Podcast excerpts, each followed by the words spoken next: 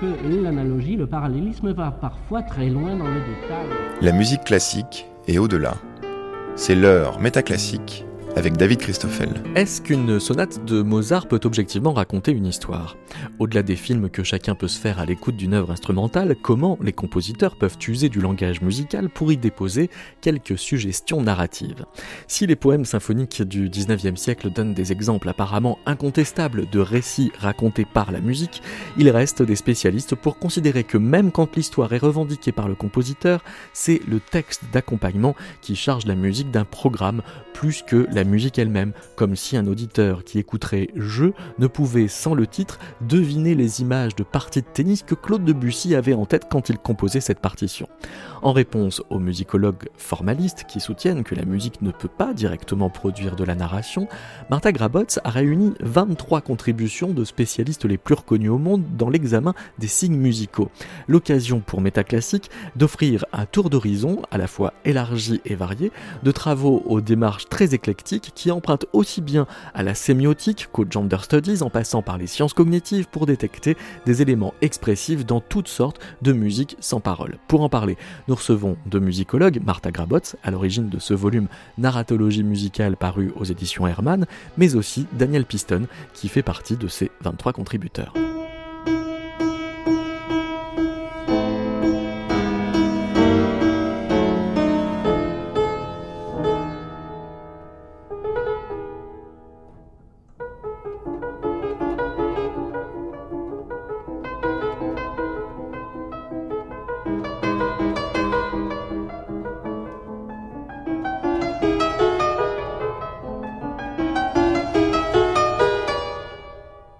C'était Shani Diluca qui euh, interprétait Harry la fantaisie en ré mineur que chez le 397 de Mozart.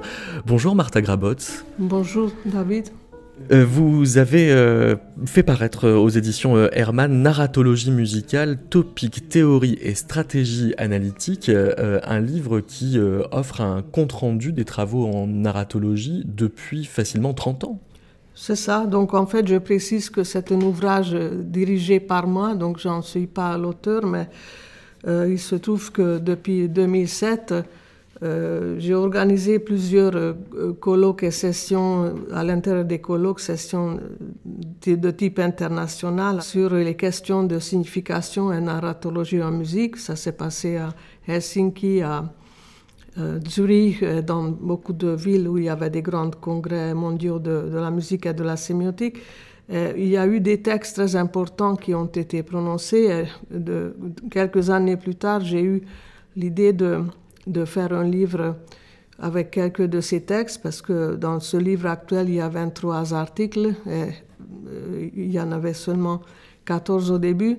Et donc, ça donne une 580 pages qui présente euh, les théories actuelles sur la signification musicale en tant que théorie des topiques, théorie de l'intonation par exemple, ou bien euh, les différentes théories de narratologie, et surtout euh, dans la deuxième partie du livre, de Mozart jusqu'à la musique contemporaine, et toutes les analyses sont liées à, ces questions de signification ou organisation narratologique selon différentes méthodes. Alors, selon différentes méthodes, rien que sur la fantaisie que l'on vient d'entendre, il y a euh, une contribution de Héros Tarasti euh, qui euh, parle de narrativité à l'œuvre dans cette pièce, mais sous plusieurs appellations. Il y a une narrativité conventionnelle, une narrativité organique, une narrativité existentielle. C'est quoi ces trois narrativités Oui, sans entrer dans les, détails, parce que ça, ça demanderait beaucoup plus de temps. Narrativité conventionnelle, lui, il appelle ça la succession des programmes narratifs. Et le programme narratif, en fait, c'est euh, l'enchaînement des différentes expressions en musique. Expressions typiques qu'on appelle aujourd'hui topiques ou intonation. C'est-à-dire que chez Mozart, comme chez Beethoven et chez les grands compositeurs euh, de l'époque classique, en partie romantique, euh, les compositeurs se servent d'un, comment dire, memoranda collectif, une mémoire collective qui euh, groupe euh, beaucoup de thèmes, sujets typiques qu'on appelle aujourd'hui topiques, parce que topique, ça veut dire lieu commun, selon la rhétorique antique, donc déjà chez Aristote qui explique ça très bien. Mais dans la musique, euh, à partir de la fin de l'époque baroque jusqu'au 19e siècle, éventuellement début du 20e, on a groupé ou on a créé une sorte de, présentation des, thèmes typiques et des expressions typiques. Et je, fais une parenthèse, euh, c'est dans l'article de Kofi Agavu, qui est le premier article introductif du livre, où, où l'auteur euh, peut trouver une synthèse des, des, topics, une sorte de liste qui va aujourd'hui jusqu'à 150 topics. Donc ça c'est très peu, encore une fois c'est très peu, mais on arrive à développer cette présentation des types expressifs en musique. C'est quoi par exemple la narrativité existentielle, à la différence de cette narrativité conventionnelle, puisque donc la convention c'est la référence à tous ces topics, et l'existentiel ce serait une autre... Euh, en fait, je peux en dire, euh, je préfère en parler brièvement, puisque il se trouve que Tarasti a développé depuis à peu près 15, 15 ou 20 ans sa théorie qui s'intitule sémiotique existentielle, qui euh, s'inspire euh, à la fois de la philosophie, comme, comme le terme indique, mais aussi de ses propres euh, démarches personnelles. En fait, concrètement parlant, par rapport à nous, mélomanes ou ceux qui s'intéressent à la musique, il interroge par exemple dans cet article l'attitude de Mozart par rapport à sa vie et, par rapport à la société, pardon, la vie de Mozart par rapport à la société. Et il en conclut des, choses qui, comme quoi la forme musicale peut refléter le rapport de Mozart à la société de son époque. Euh, et évidemment, il s'inspire d'autres, d'autres auteurs euh, pour la théorie, mais ce qui est très intéressant, c'est que dans l'analyse de cette fantaisie en ré mineur, il démontre euh, la chose suivante, c'est que euh, Mozart s'affranchit de toutes les règles déjà de la société, le rôle du musicien dans la société, mais il s'affranchit des règles de la forme à l'époque. Et ça, c'est très intéressant. Donc, Tarasti lit ça veut dire que ça, ça, développe plusieurs niveaux d'analyse. Ah oui, absolument. D'une part, il y a le Mozart qui utilise des codes de langage musical qui existe déjà, et d'autre part qui lui-même joue avec ces codes et raconte sa vie de par la transgression qu'il opère sur ces codes. Oui, oui. il y avait Norbert Elias qui a euh, écrit de, par rapport à tout cela, par rapport à la, sociologie d'un vie de euh, Mozart et de contexte de l'époque, mais euh, chez Tarasti, on va sur l'analyse de la forme musicale où il voit les mêmes phénomènes liés à la vie de Mozart. Mais bon, c'est beaucoup plus nuancé, donc c'est... Bonjour euh, Daniel Piston. Bonjour. Nous avons donc intitulé cette émission Signifier, euh, ce qui euh, vous appelle à un certain commentaire, puisque quand Martha Grabot se parle de signification, vous auriez tendance à nous prévenir de ne pas entendre ce mot dans un sens trop linguistique? Voilà, peut-être pas dans le sens du langage verbal. Oui. Hein, où là, on peut parler véritablement de signification. La musique c'est toujours très difficile d'en parler, tout d'abord. Hein. C'est-à-dire que on a l'impression qu'on tue avec le langage verbal qui fixe des concepts quelque chose de beaucoup plus profond. Donc c'est vrai que je pense que la narratologie est très importante parce qu'elle aide à donner sens plutôt. C'est signifier dans le sens de donner sens. C'est-à-dire que le terme signification, quand on parle de musique, est peut-être à prendre dans un sens différent de celui du langage verbal. Euh, vous, vous, dites euh, dans votre contribution euh, à ce livre qu'il est impossible de ne pas dépasser le niveau descriptif, celui des notes. Je pense que quand on est dans le niveau descriptif, celui des notes, bon, on est bien obligé de passer par là. La musique, c'est une suite de sons. Autrement dit, le niveau descriptif des notes, finalement, c'est facile. Hein, je vous dis, voilà, il y a une mélodie par degré conjoint, il y a une mélodie qui procède par saut. Je veux dire, c'est facile, donner... mais ça dit pas tout. Oui, je peux vous donner le nom des notes, le nom des tonalités, mais est-ce que finalement j'ai dit l'essentiel? C'est un moyen. Il me semble que l'essentiel est ailleurs. C'est l'effet que produit cette musique sur nous. Donc si c'est impossible de dépasser la note, hein, qui est importante pour l'interprète comme pour le récepteur, en revanche, il faut aller plus loin. Hmm. Et c'est une des possibilités de la narratologie. On reproche parfois à, la narratologie d'enfermer l'auditeur dans un jeu de reconnaissance des figures, comme si c'était une sorte de jeu de l'ambassadeur, alors que Martha Grabot, là ce qu'on vient de dire avec euh, l'expérience théorique que propose Tarasti, c'est qu'au contraire, elle permet la narratologie quand même plusieurs niveaux d'écoute.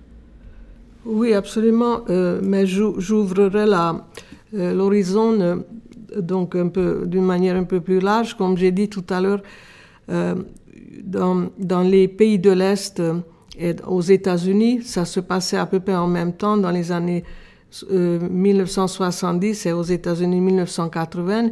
Il y a eu une réflexion nouvelle euh, euh, qui, comment dire, qui crée le contact avec les traités anciens des époques baroques et classiques.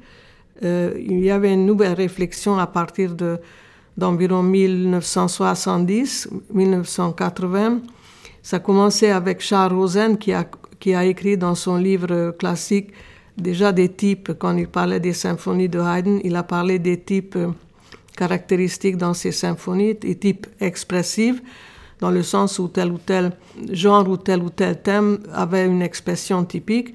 Et donc, à partir de 1980, c'était Ratner qui a publié un livre sur la musique classique où il a consacré à peu près seulement 30 ou 40 pages, mais qui a fait l'école à l'époque euh, sur les topics. Il a appelé les, les types qui reviennent dans beaucoup d'œuvres, depuis la musique baroque jusqu'au, jusqu'à la musique classique, parfois dans la musique romantique, il les a appelés topiques, euh, toujours en se référant à, la rhétorique, donc les lieux communs. Et c'était des, expressions typiques qu'on retrouve dans beaucoup d'œuvres de l'époque. Et il les a euh, groupées, donc euh, pas seulement groupées, mais il les a nommées. Et donc, euh, à partir de, des années 90, ses élèves comme Kofi Agavu et, et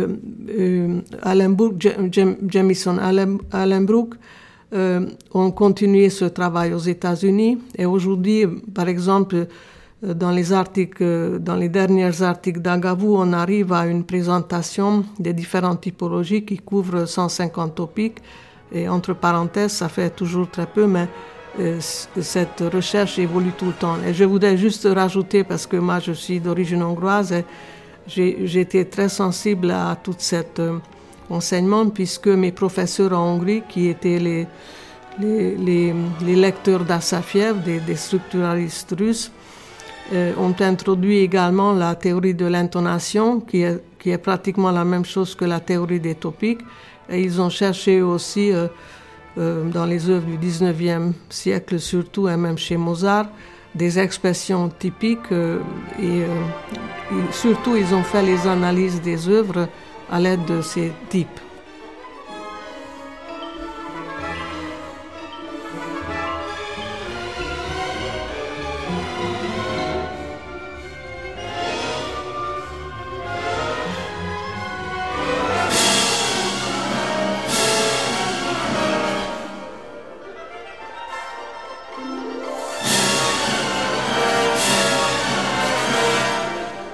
Euh, Daniel Piston, Martha Grabus nous expliquait euh, à l'instant que les traités euh, classiques avaient commencé à saisir ce qu'on n'appelait pas encore des topiques, mais qui en étaient tout de même, c'est-à-dire des expressions caractérisées.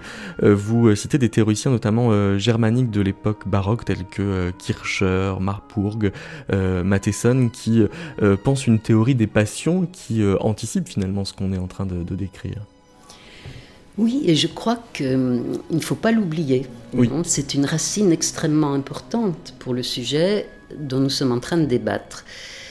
Et hum, ces racines, si vous voulez, euh, on les a beaucoup retrouvées au XXIe siècle, où on voit avec les neurosciences qu'effectivement on se tourne de plus en plus vers les émotions, les passions, hein, en reprenant ces théoriciens. Moi, j'aime beaucoup dire que le 18e était le siècle du discours, le 19e de l'analyse, et que le 21e, on l'a vu avec l'herméneutique, on l'a vu avec la narratologie. Je veux dire, on revient vraiment au sujet. Autrement dit, on retrouve. Oui, mais vous sautez le 20e siècle dans votre description.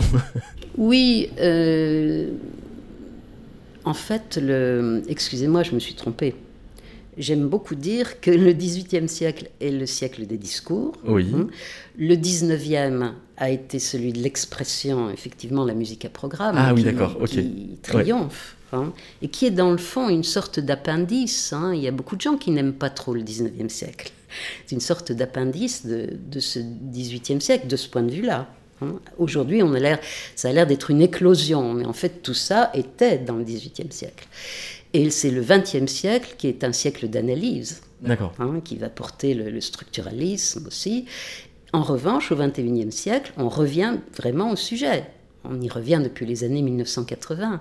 On revient au sujet, donc on revient et à la faveur des neurosciences. Bon, on a beau dire que parfois, nous autres, musicologues, on en, on en reçoit que des bribes. Je crois que dans la collaboration avec les neurosciences, au contraire, on peut arriver à une appréhension, à des modes d'appréhension tout à fait différents, à travers l'analyse d'émotions, passions, où on va retrouver effectivement des topiques, des schémas hein, qui ont été mis en valeur, notamment à travers la musique du 19e siècle, mais qui sont tout à fait présents dans le 18e. Martin Gramotte. Pardon, je- euh, merci Daniel, c'est c'est extrêmement important que, que vous dites, je n'étais pas au courant que vous étiez, euh, vous travaillez aussi dans ce domaine. Je voudrais juste faire une petite parenthèse parce que nous avons à Strasbourg une nouvelle euh, équipe de recherche qui s'appelle IT CREA, désolé pour euh, l'abréviation, donc Institut thématique interdisciplinaire de, la création et actes artistiques. Et en fait, à l'intérieur de cette équipe, on a monté une, sous-équipe sur les neurosciences et les topiques.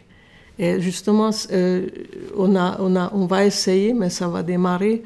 Maintenant, on va essayer de voir si, avec les expérimentations de, neuro, neuropsychologie, on arrive à apprendre plus sur euh, ces questions de mémoire, parce que les topics, c'est une question de, mémoire, mémoire collective en fait. Donc, est-ce qu'on peut aller dans ce sens ou non? Donc ça, c'est une base de- d'un projet de recherche. Est-ce qu'il il arrive que des neuroscientifiques, dans des mm, occasions de médiation euh, scientifique, nous fassent entendre, je sais pas, par exemple, un, un fragment, le tout début de la musique des Dents de la Mer, et nous disent, bon bah voilà, ça c'est de la musique qui fait peur. Euh, Est-ce que ça peut être euh, aussi unilatéral ou univoque que ça? Mais moi, je, je, je, c'est-à-dire, je ne sais pas comment formuler, c'est quelque chose d'extrêmement général. Donc, on n'est pas, ça. on n'est pas dans, dans ce domaine-là. Quand on parle Alors, de justement- topic ou de narration, on n'est pas dans, des- dans des généralités comme ça, oui. C'est toujours plus précis oui. et plus complexe alors. Oui, justement, si, si je peux dire un mot, parce que j'ai essayé de faire une synthèse qui est extrêmement difficile sur la base de, euh, de 580 pages en grand format. Oui. J'ai dû faire une page de synthèse pour, pour la présentation du livre. Ça m'a coûté énormément de temps, mais je suis arrivée à, à formuler quelque chose qui va dans le sens où euh, on peut dire que la nouveauté aujourd'hui, c'est que l'analyse musicale s'inspire de beaucoup d'apports de l'évolution des sciences humaines. Donc, par exemple, la sémiotique euh, littéraire, ça vient de soit de Peirce, soit de Greimas des années 60.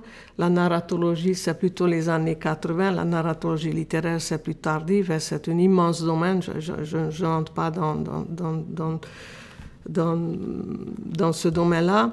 Et puis, il y a aussi les gender studies, c'est-à-dire la théorie des différences sexuelles, puis la, les sciences cognitives, il y a la- l'étude de l'interprétation, donc performance studies, Euh, il y a la théorie des topiques qui est maintenant un, domaine existant en musicologie aux États-Unis, euh, ainsi de suite. Donc, ce que je veux dire, c'est que euh, on propose dans ce livre de, comprendre le message ou l'expression euh, voulue par le compositeur, mais à travers la forme musicale.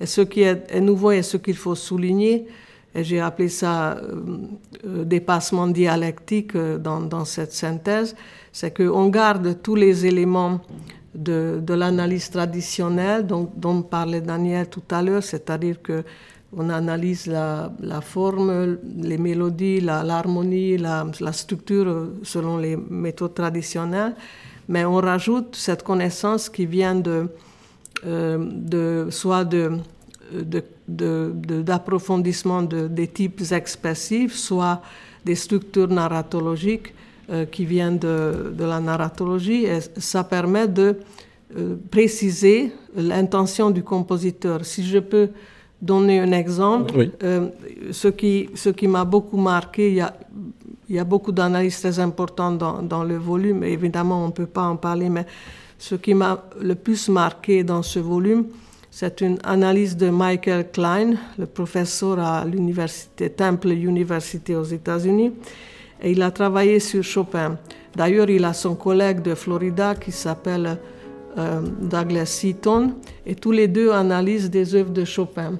Et on parle aujourd'hui souvent euh, de euh, d'analyse genrée ou euh, gender studies. Moi, je préfère le terme de euh, Françoise Esca des années 90, quand elle a formulé d'une manière euh, beaucoup plus euh, beaucoup plus simple ou beaucoup plus beaucoup plus claire. elle a parlé de différences sexuelles en musique, analyse en suivant les méthodes des différences sexuelles en musique. Et en fait, il se passe dans ces deux analyses, à la fois chez Seaton et à la fois chez Michael Klein, ils analysent l'un indépendamment de l'autre, deux, deux œuvres de Chopin, mais dans les détails, vraiment euh, mhm. toute la forme, l'harmonie, tonalité et tout. Et ils arrivent à une conclusion absolument étonnante, c'est que au fur et à mesure où on avance dans la forme musicale, euh, Chopin laisse tomber le premier thème actif, actif ou agité, qui est, qui est soi-disant le thème masculin, parce que c'est très, euh, très dynamique et très euh, parfois agressif ou très, très euh, oui, je ne peux pas dire autrement, dynamique. Quelque chose qui est agité et dynamique. Et plus on avance vers la fin, plus ce thème est éliminé. Et on n'a jamais parlé de ça jusqu'ici dans les analyses des formes de Chopin. Et par contre, on a dit déjà depuis le 19e siècle, et et Michael, Michael Klein également citent ça dans leurs articles, comment on a présenter le côté féminin de, le, de Chopin. Le Chopin. Mais, Et là, mais, sans aller le vérifier dans la forme C'est absolument impeccable pour moi. On arrive, ils arrivent à démontrer avec une analyse très détaillée de la forme. Il y a des tableaux de la forme, des, des tonalités, des expressions, des, des, des topics, si vous voulez. Mais l'essentiel est que quand on arrive même si c'est une ballade ou une sonate, quand on arrive vers, vers, la fin de la forme, le premier thème disparaît et c'est le deuxième qui reçoit des variantes, euh, soit de type apothéose, soit justement de type tragique. Voici euh, sous les doigts de Philippe Bianconi un extrait de la quatrième ballade de Chopin.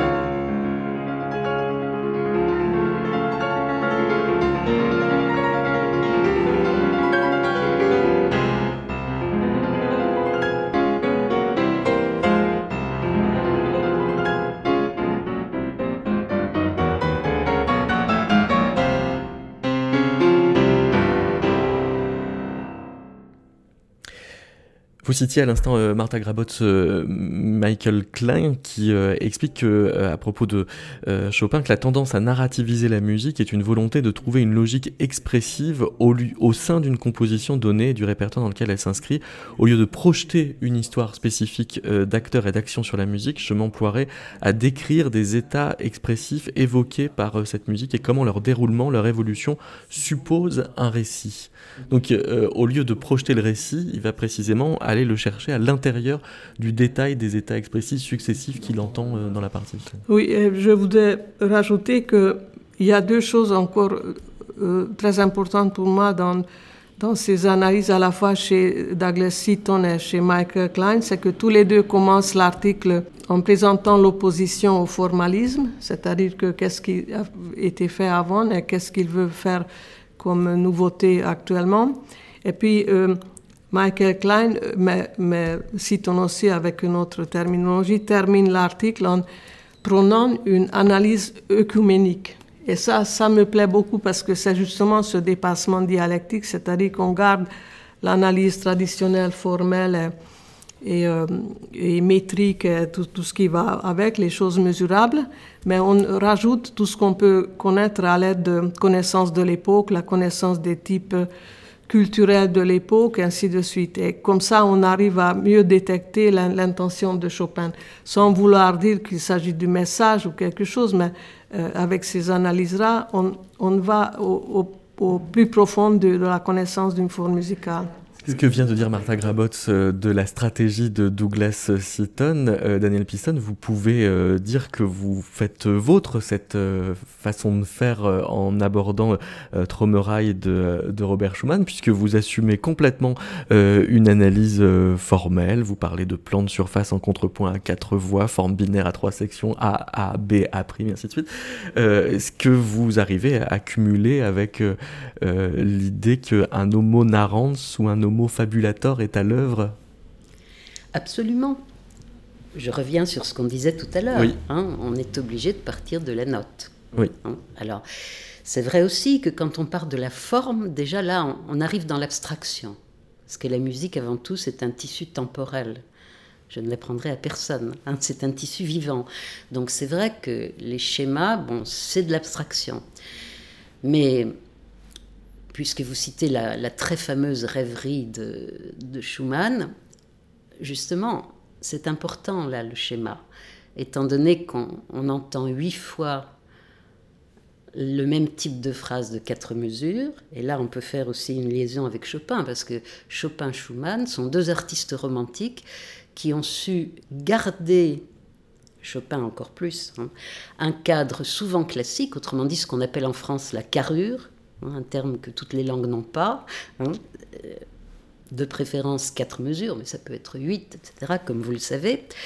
Et à l'intérieur de cette carrure, une vie extraordinaire qui fait qu'on se rend même plus compte qu'il y a une carrure. Alors comment est-ce qu'on peut expliquer le, succès extraordinaire de cette rêverie de Schumann, hein, extraite des, scènes d'enfants, qui sont d'ailleurs, c'est une musique qui d'ailleurs n'est pas vraiment faite pour être jouée par les enfants. Hein.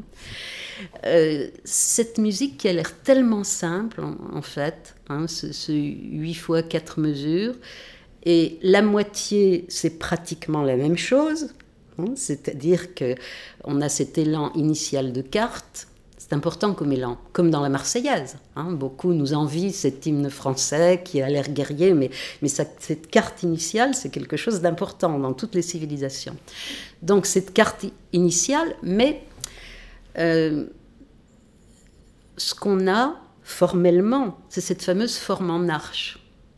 Et là encore, on touche quelque chose. Hein. Est-ce que, le, récepteur, est-ce que l'auditeur en est conscient? Mais dans le fond, c'est à la fois cette rêverie de Schumann, c'est la répétition, et c'est ce retour, c'est ce retour au point basique, avec toujours une, une énorme fantaisie. Parce que le sommet mélodique, bon, c'est le Fa, le La, le Mi bémol, le Si bémol, et puis on aura tout à la fin un point d'orgue sur ce qui était un sommet de la première partie, pour arriver enfin à conclure sur un temps faible qui est le dernier temps de la mesure, mais qui va nous donner la ponctuation, alors que tous ces fragments, ils étaient enchaînés avec une tension, parce que dans le fond, la musique, c'est une question de tension détente, c'est tout. Hein Et la narration, c'est la même chose. Hein, vous avez un donné, vous avez une péripétie, ça crée la tension, qu'est-ce qui va se passer, et puis on a une solution. C'est basique cette rêverie de Schumann. C'est totalement basique, je crois. C'est le schéma, le prototype du schéma, répétition, retour, élan, innovation. Et on rejoint là ce que Marc Mathieu Munch notait dans les faits de vie pour la littérature. Alors, Marc Mathieu Munch, voilà, c'est votre point de, référence dans votre contribution à ce livre Narratologie euh, musicale. Pourquoi est-ce que il, euh, lui qui est un comparatiste, je, crois, euh, et, n'est pas musicologue, enfin, vous importe autant à cet endroit-là précisément? Il est musicien. Il est de la famille de Charles Munch. Hein, il est lui-même musicien. Et dans tous les échanges qu'on a eus, il dit toujours que ce qu'il a cherché à travers une quantité d'art poétique, sa base c'est ça, une grande quantité d'art poétique de toutes les civilisations, de tous les temps. Il a cherché à l'intérieur de cette masse d'art poétique des constantes, et il les a trouvées. Hein. Des constantes. Alors quand on parle de musique, il aime souvent dire que parmi ces constantes qu'il a dégagées, il y a le matériau. Alors qu'il est évident qu'en musique, le matériau est très important. Hein, c'est, le matériau que crée le compositeur, mais c'est aussi l'instrument, c'est aussi l'interprète. Hein. c'est-à-dire que ce matériau, il est très important. Mais en dehors du matériau, il y a la cohérence. Et ça, c'est une question importante. Hein. Qu'est-ce que la cohérence en musique? On avait fait un, colloque sur la question. Euh, d'ailleurs, les, les, théoriciens du 19e insistent beaucoup sur la notion de cohérence. Hein, justement. Vous voyez, c'est là qu'on on, a des accroches, si vous voulez, avec la narration, avec le récit. Hein, parce que le récit, finalement, qu'est-ce qu'il fait? Il organise. L'analyse, elle démembre. Quand je vous dis, il y a d'abord du Fa majeur, oh, et puis il y aura des inflexions, vous allez voir dans la partie centrale, il y aura même une, franche modulation en si bémol. Qu'est-ce que je fais? Je démembre. Alors que le récit, la narration, hein, ces procédés narratifs, cette narrativité, c'est ce qui fait un, ciment finalement. Hein. c'est ce, qui, ce qui nous permet finalement d'avoir un ensemble qui va tenir compte du temps, beaucoup plus que la forme ABA, hein, qui là est, un plan d'architecture, c'est tout, c'est pas l'élévation du bâtiment. Donc si on prend en compte cette dimension temporelle, et elle est extrêmement importante, on va la prendre en compte avec euh, la façon de, signifier, effectivement, dont vous parliez tout à l'heure. Donc l'équivalent en pâtisserie, ce serait la levure C'est ce qui fait que les ingrédients se rencontrent euh, oui, sauf que ça lève pas trop quand même. On cherche le cœur, je crois, plus que, hein, plus que le, procédé qui va permettre de. Je pense, si vous voulez, qu'à travers cette, euh, cet effet de vie, finalement, dans le fond, que cherche l'être humain? Il cherche son semblable. C'est difficile d'être amoureux d'une pomme, même si on aime les pommes. Je veux dire, mm. on cherche toujours un être humain, on cherche son semblable. Donc, c'est ce qu'il a trouvé, Marc Mathieu Munch, aussi à travers ses arts poétiques. C'était des axes extrêmement forts. Hein, il en a cinq ou six qui sont des axes très très forts et qu'on retrouve véritablement très souvent dans cette musique qui plaît. Alors là, là, pour rebondir aussi sur ce que disait Martha, c'est vrai que cette narratologie, euh, il faut qu'elle elle prend justement en compte le contexte, ce que ne fait pas du tout l'analyse formelle, sinon pour décrire des formules qui appartiennent à certaines époques. Mais euh, c'est très important ce contexte finalement. Et comme le disait Martha, il faut, il faut arriver à quelque chose qui soit englobant. De toute façon, la, la narration, c'est une globalité. Mais la musique est déjà un langage global par rapport au langage verbal. Hein, la preuve, quand vous entendez les cinq premières notes d'une musique, vous êtes dans l'atmosphère. Si je dois, avec des mots, vous présenter cette atmosphère, je vais le faire pour que vous entriez dans l'atmosphère, je vais le faire avec Ah Alors là, vous avez compris le soulagement. Vous voyez Mais si je dois employer vraiment un langage conceptuel, il me faut du temps. Alors que dans la musique, quelques notes et vous y êtes. Autrement dit, on, est immédiatement dans une atmosphère globalisante. Donc à atmosphère globalisante, langage globalisant. Écoutons donc cette rêverie de Schumann.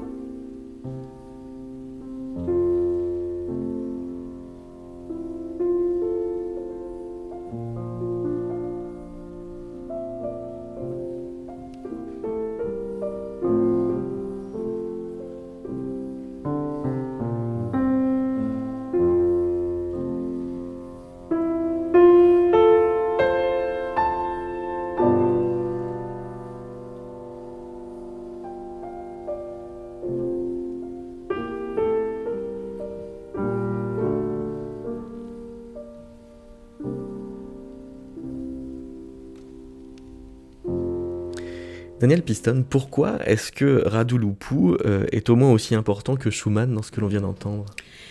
Bien sûr, parce qu'en musique, l'interprète donne vie à l'œuvre. Donc il est en charge de la cohérence dont vous parliez tout à l'heure, euh, à, égalité quasi du compositeur. Et si vous prenez cette rêverie, certains interprètes vont mettre tout à fait en évidence ce thème qui se métamorphose, et d'autres vont donner beaucoup plus d'importance au contrepoint. Et là, vous avez automatiquement, en tant qu'auditeur, deux sensations complètement différentes. Parce que c'est un peu ça la magie de cette œuvre. Hein. c'est qu'on a parlé de la forme, on a parlé du thème, mais en fait, tout ça est nourri par un contrepoint intérieur qui fait que ce n'est pas du tout une, œuvre simple. La première impression, c'est que c'est simplissime. Hein. et beaucoup d'exégètes, vous savez qu'on s'est justement beaucoup battu autour de cette petite œuvre, hein. les uns disant que c'était très riche et les autres que c'était tout à fait élémentaire. Hein. Donc, mais c'est très bien, la musique est toujours un objet de débat. Là, effectivement, comme partout en musique, l'interprétation est fondamentale. Ce n'est pas pour rien qu'on se penche maintenant beaucoup plus sur les performance studies. Mais euh, ça peut pas être non plus euh, un principe actif, la narrativité. Vous, vous dites la narrativité, elle existe bel et bien en musique, mais elle n'est jamais universelle, jamais assénée, jamais frontale. Elle se murmure latéralement en chacun de nous. Vous employez beaucoup ce mot de latéralité.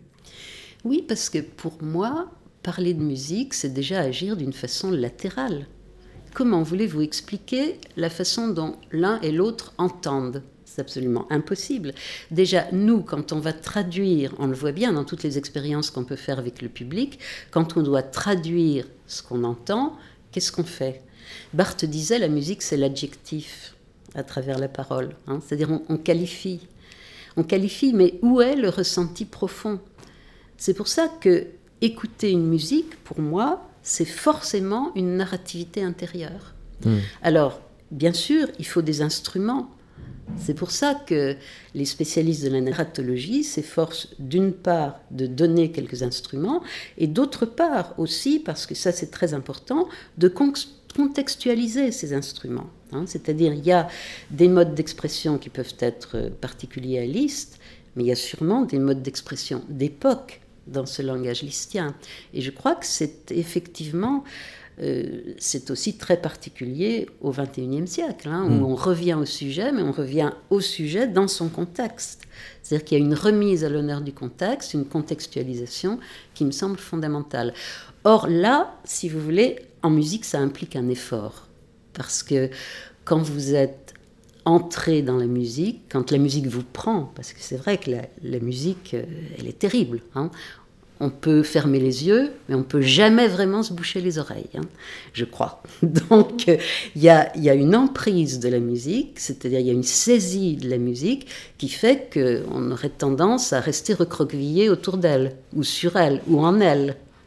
Donc, c'est vrai que c'est un effort de l'analyste d'expliquer au public que lui, il entend aussi avec son contexte, hmm. il entend avec ses expériences, etc. Donc, si on ne lui donne pas des instruments pour essayer de pénétrer à l'intérieur de cette musique, c'est beaucoup plus difficile. Oui, merci, c'est tout à fait juste. Merci beaucoup pour ces, euh, précisions. Euh, ça me fait penser à l'article de John Rink dans le volume, parce que lui, il, il euh, défend aussi un point de vue peut-être nouveau, ou pour nous nouveau, parce que les, ouvrages en langue anglaise existent depuis un moment, mais malheureusement peu sont traduits en français. Et donc, euh, John Ring défend euh, dans son article euh, un, point de vue important, notamment que la note, justement, comme Daniel disait, la partition, la note n'est pas suffisante, est loin d'être suffisante, et qu'il faut compter pour la musique euh, de, du programme narratif de l'interprète. Donc c'est l'expression de John Ring. Lui, d'une manière intéressante, j'ouvre une petite parenthèse, il parle de programme narratif dans un sens différent des narratologues littéraires. Donc Lui, il parle d'une narrativité immanente. Ça veut dire euh, que ça, ça, raconte, quoi. Il y a quelque chose qui... Non, pardon, euh, moi, j'ai pas, pas compris comme ça. Il, il précise euh, il donne des précisions dans son article pour défendre le rôle de l'interprète qui, qui, doit se créer un programme narratif qui est à la fois physique et intellectuel. C'est-à-dire que euh, l'interprète, sans, ce programme, comme il appelle ça narratif, mais c'est quelque chose de plus riche, ça va aussi avec les neurosciences si, si on va plus loin. Euh, donc, à la fois dans le mouvement physique, dans l'expression physique de l'interprète et dans son intellect, il doit créer quelque chose qui est au-dessus de la partition et, qui est entre ce que la, le public va percevoir et euh, ce que la partition contient. Donc c'est un intermédiaire. dont vient de tout à fait, tout à fait, tout à fait. Ça va exactement dans le même sens, oui. Mais, mais s'il n'y avait pas euh, cet effort, est-ce qu'il n'y aurait pas narrativité quand même euh, Puisque finalement, Daniel nous, Pista nous disait, il y a toujours tension et détente. On pourrait très bien dire aussi, il y a toujours nouement et dénouement. Donc il y a toujours une histoire qui se raconte, on pourrait dire. Oui, mais justement, il faut faire attention à, à ce qu'on a dit tout à l'heure entre nous. Toutes les musiques ne sont pas narratives à cause de ça, parce que si vous prenez l'exemple du Moyen Âge ou l'exemple de... Du chant grégorien euh, Oui, oui, ou bien, euh, bien euh, la musique à partir de, des innovations de Schoenberg, pour dire comme ça, donc musique atonale, musique à doux son, ainsi de suite. ne parlons pas des euh, de sérialisme intégral des années 50, 1950. Donc toutes les musiques n'entrent pas dans cette catégorie puisque euh, ils ont décrété la tabula rasa. Donc ils voulaient la table rase euh, d'emblée. Donc ils voulaient éviter toute expression. C'était le but dans les années 50. Et puis Schoenberg, c'était vraiment la, la, construction. Donc c'est encore autre chose. Quoique chez Schoenberg, il y a souvent l'utilisation des, danses et d'autres expressions anciennes.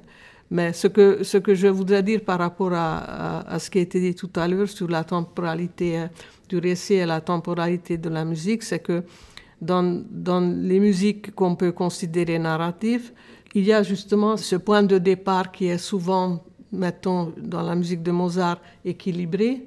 Après, il y a une sorte de perturbation, ça peut arriver au niveau déjà de de la transition dans beaucoup d'œuvres de Beethoven, par exemple, parfois chez Mozart, la transition est en mineur. évidemment, ça module, hein, c'est quelque chose de très euh, Sturm und Drang ou quelque chose de très euh, perturbant. Et puis, euh, on peut avoir des choses nouvelles ou inconnues dans le développement.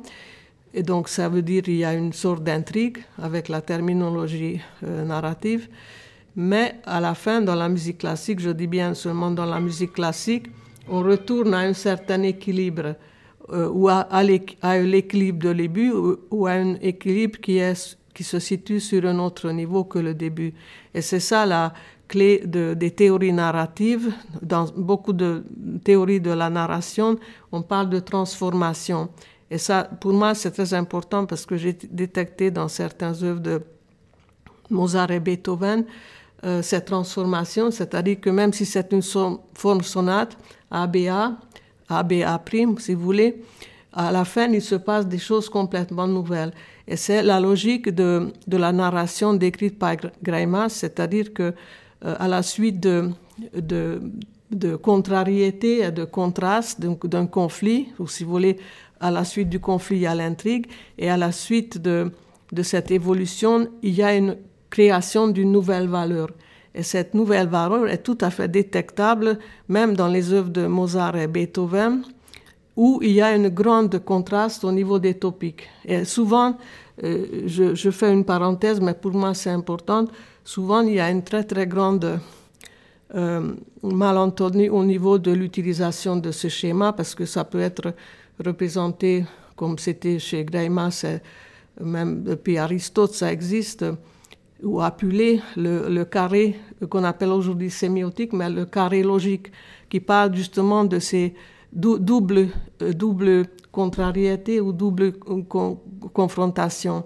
Et déjà dans le conte de fées, partout ailleurs, la confrontation ou le conflit et l'intrigue amènent quelque chose de nouveau à la fin du, euh, du conte de fées. C'était la, la théorie de Prof ou les analyses de Prof.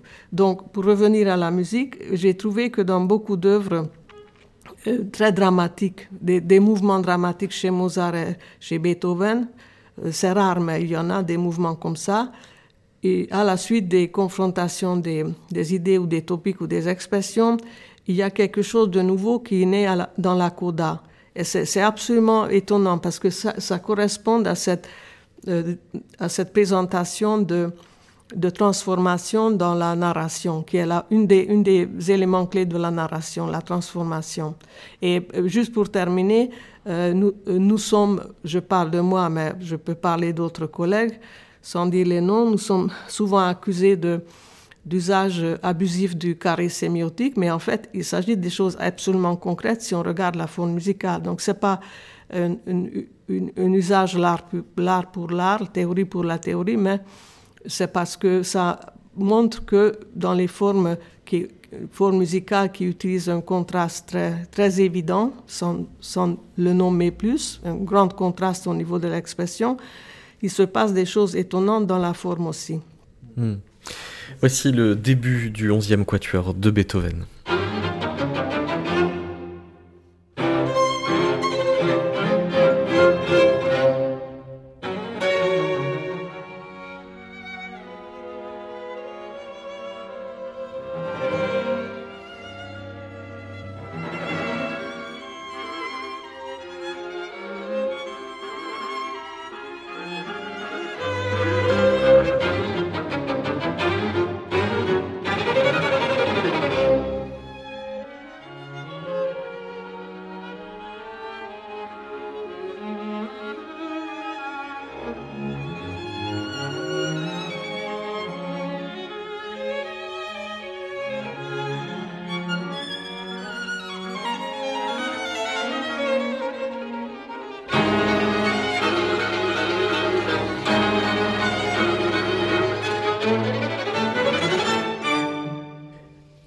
Propos de, de, ce, de cet allegro euh, con brio, ici interprété par le quatuor euh, Albanberg du 11e euh, quatuor de, Beethoven, Fred Everett Moss parle de notions d'action, de comportement, d'intention, d'agent qui, dit-il, se situe dans un schéma d'explication et d'interprétation valable pour les, êtres humains, mais tout simplement parce que dès lors qu'il y a des événements et qu'on entend des événements, alors d'office on entend de la narration même si c'est pas spécialement l'intention du compositeur, c'est là.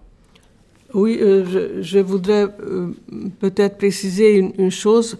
Euh, Fred, Fred Moss est, le premier aux États-Unis qui a parlé et, présenté la narration en musique, notamment dans le, dans, le dictionnaire Grove, si je ne me trompe pas, déjà en 90.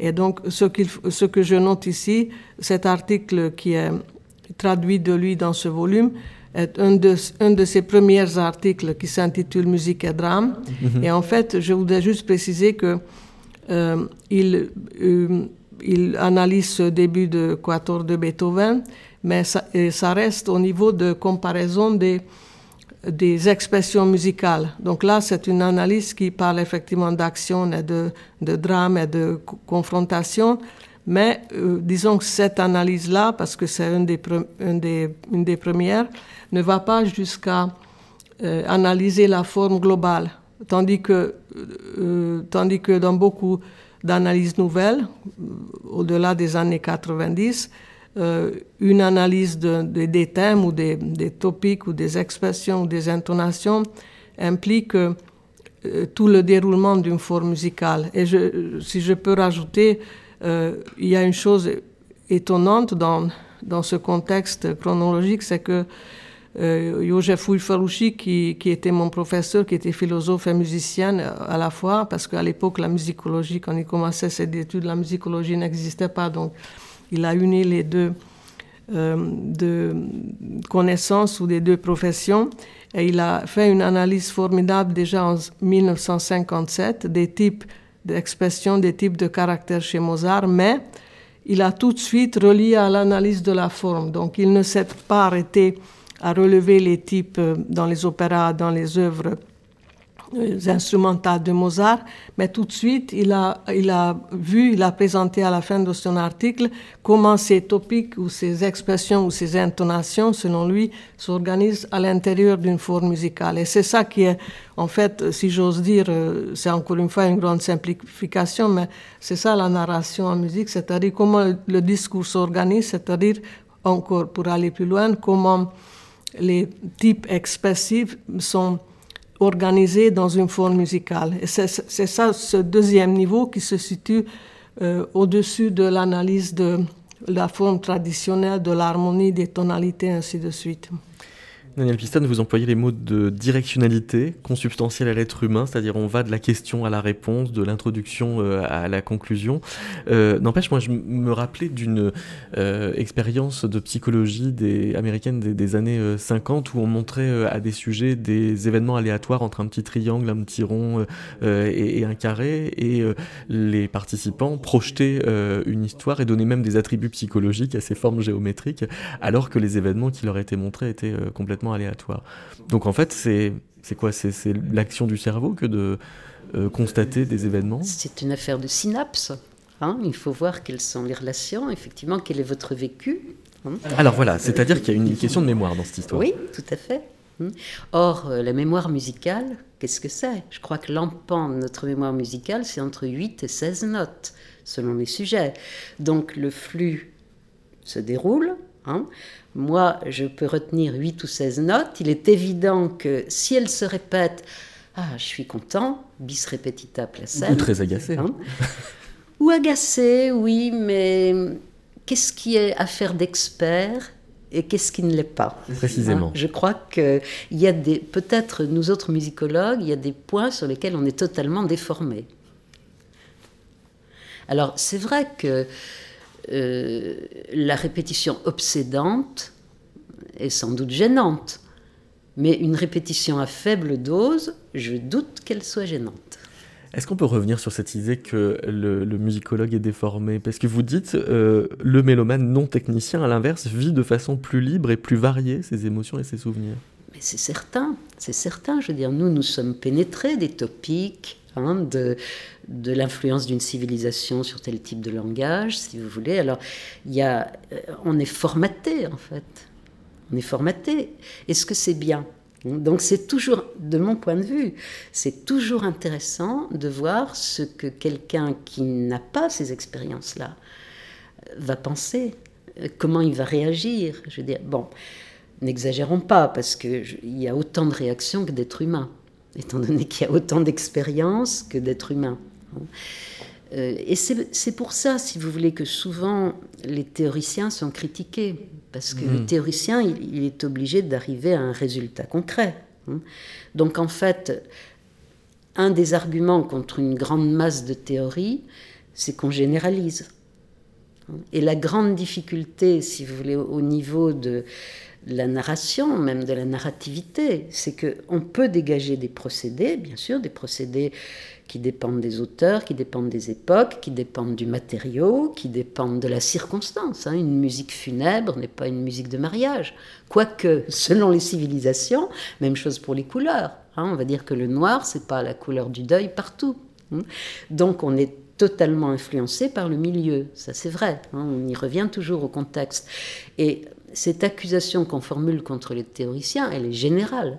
Parce que dès l'instant où, on veut essayer d'établir quelque chose qui soit plus qu'individuel, hmm, on généralise, et vous avez ceux qui vous disent, il ah, ne faut pas généraliser, hein, il n'y a rien d'universel, est-ce que c'est vrai qu'il n'y a rien d'universel? Est-ce qu'il n'y a pas des petites choses quand même qui appartiennent aux personnes qui vivent sous les mêmes latitudes, qui ont été, qui ont été éduquées de la même façon, je veux dire, hein, qui ont les mêmes façons de penser? C'est pour ça que les musicologues, bon, c'est une communauté d'experts.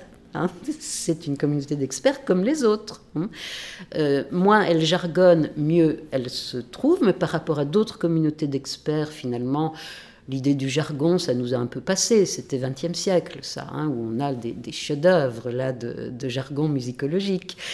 Au, au 21e siècle, ça passe. Et justement, ça passe parce qu'on s'occupe davantage du public, de la réception. On est finalement moins muré dans notre spécialité. Bravo. Donc c'est une communauté sympathique. quand même. Martha euh, euh, pour conclure, s'il fallait expliquer les hostilités que s'attire parfois la narratologie, est-ce que ce serait pas à cet endroit-là précisément parce que ça vient mettre de l'analyse euh, sur, sur des enjeux qui touchent euh, très intimement à notre rapport à la musique quand même?